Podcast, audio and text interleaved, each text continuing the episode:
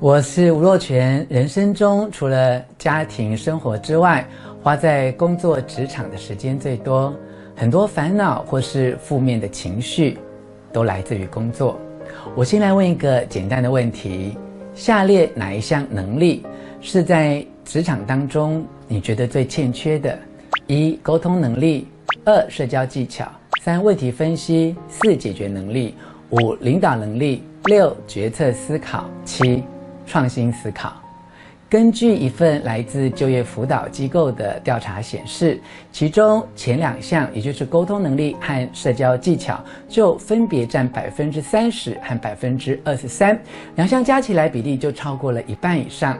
我为你录制这段影片，要介绍给你三个能够翻转职场技巧的颠覆观点。可以快速而有效地解决你在职场上有关于沟通能力与社交技巧的难题。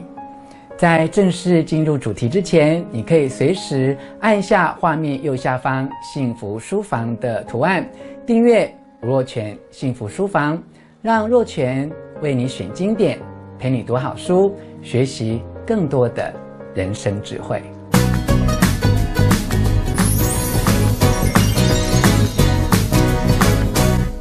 在职场中，是不是有些流言蜚语困扰过你？苹果电脑创办人贾伯斯说过：“生命有限，别浪费时间在别人的世界里。”就是提醒大家不要太在意别人的看法。但是贾伯斯却又推崇另一句名言：“求知若渴，虚心若愚。”这就是在告诉我们要广纳百川，不耻下问，千万不要继续当一个。半桶水先生，这句话仿佛是要我们在意别人的看法。究竟我们要不要在意别人的看法呢？其中最重要的关键在于你是用什么态度来看别人的看法。如果只是纯粹感情上的因素，那么至少先选择一些值得你在意的人来在意，也就是至少选择一个。是你经过理性的筛选之后的典范来在意，为了避免让自己陷于左右为难、道听途说的困扰，人生顺利的简单法则这本书提到三个很实用的方法，帮助你过滤别人的意见，正确的在意别人的看法。第一，接受无法满足所有人的事实。第二。寻求要如何才能够达成目标的建议，而不是该不该追求目标的建议。第三，在重要的目标上设定专属于自己的成功标准。关于以上这三点，我个人的体会是：不要试图透过请教意见来获取对方的认同，也不要在请教别人意见的同时，想要试着。去满足每一个人对你的期望。当你在意他人的意见之前，千万要先确定自己的目标，并且有一套属于自己的成功标准。根据这个标准来衡量要不要采纳他们的意见，免得让自己处于父子骑驴的窘境。先来分享你一则吴小泉的残酷观点。别人基于热心给的意见，唯有在你具备清楚目标的前提下，才会产生正面的影响，否则，通常只会流于人多口杂。多数的时候，我们可能会认为闲聊是个没有生产力的习惯，更因为闲聊的时候总是喝咖啡聊是非，谈论的都是负面的观点，而影响了团队的士气或者是战力。因此，从组织的角度来看，普遍都会认为闲聊是个坏事。但实际上，闲聊只是一个组织中最常见的一种非正式的沟通方式。闲聊的确会占据部分正规处理公务的时间，但是人不是机器，总会有一小段的 coffee break，也就是休息喝咖啡或喝茶的时间。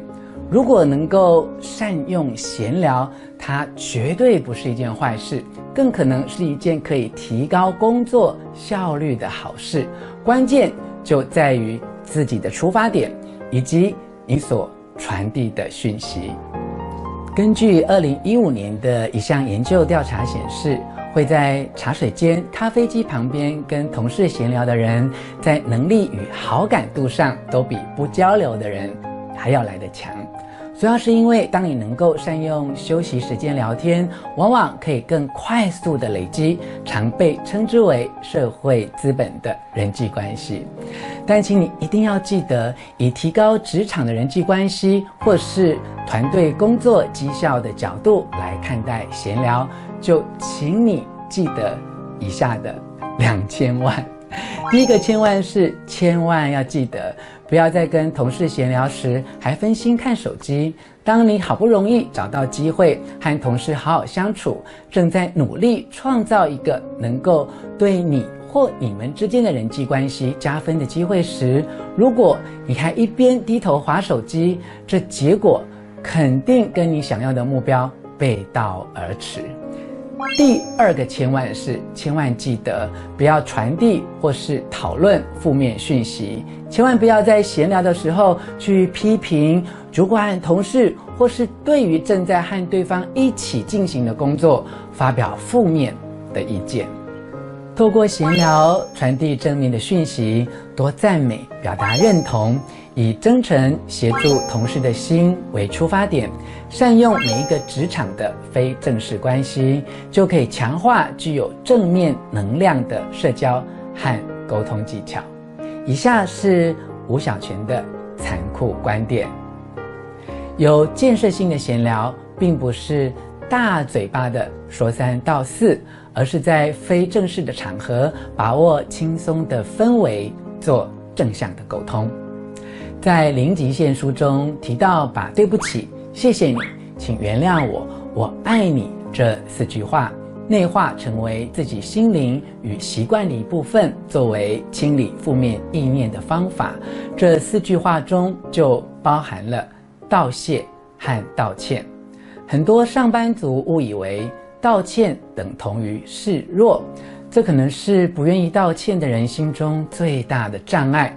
追根究底来看，很可能是因为这个人缺乏自信，或是过度自负，才会以为道歉就是懦弱或是一种示弱的表现。但是不愿意道歉，可能导致更严重的后果。我们常看到电视新闻中所描述的纠纷，原本只是为了很小的事情造成误解，但很可能是因为其中一方的态度。导致另外一方拉不下脸来说句对不起，最后引起不可收拾的冲突。相反的，真心的道歉会有意想不到的好处，至少可以化解对方的不开心，避免对方非理性的报复。一般人确实很难跟具有狮子性格或是鳄鱼性格的人平和相处。由衷的道歉可以赢得彼此的信赖，更可以得到尊重。如果你觉得道歉很困难，那么就从道谢开始练习。道歉与道谢都是缩小自己的一种作为，在和别人互动的时候，避免彰显自己的优越与巨大，可以建立更好的人际关系，得到对方更多的认同。道歉与道谢必须是发自内心的真诚的表达，并且以事实为基础，才能够发挥正面的效益。以下四个明确的步骤可以帮助你练习有效的道歉与道谢，包括：第一，陈述事实；第二，描述你要道歉的这个事件对对方所造成的影响。或是你要道谢的事情，曾经给自己带来怎样的利益？第三，指出自己的反省，或是感谢对方的优点。第四，强调不再重蹈覆辙，或是提出回馈与协助的善意。透过谦卑的信念和理性的作为，一定可以借由一句“谢谢你”或是“对不起”，翻转你在职场中的人际关系。结束这一段影片之前，送上第三则吴小泉的残酷观点：道歉不代表你一定有错，但一定可以让对方的心情比较好过。在意别人看法，在茶水间闲聊，常常道歉。以上这三项在职场上看起来普遍被当作是负面的行为，其实只要善加运用，反而可以改善人际关系，让人生更顺利。若泉期待你的意见，请在影片下方留言，分享你的看法，也给我一些鼓励和建议。更期待你参加我所为你举办的实体读书会，当面一起讨论，或留意我在 YouTube 不定期的直播时间，分享你的意见。感谢你观看若权幸福书房。如果你还没订阅，请按下订阅。并按下 YouTube 荧幕下方这个幸福终身的符号，这样你就可以接收到每一次我为你准备精彩节目的通知。如果你喜欢这个节目，也请你把这支影片和吴若权幸福书房频道资讯分享给你的亲朋好友，同时也要邀请你加入我的 Line@ 账号，共有七个符号，就是小老鼠再加上我的英文名字小写的。E R I C W U，还有就是到我的 F B 脸书粉丝团吴若权好友俱乐部，记得除了按赞之外，还要设定为抢先看哦。吴若权幸福书房，让吴若权为你选经典，陪你读好书。我们下次再见。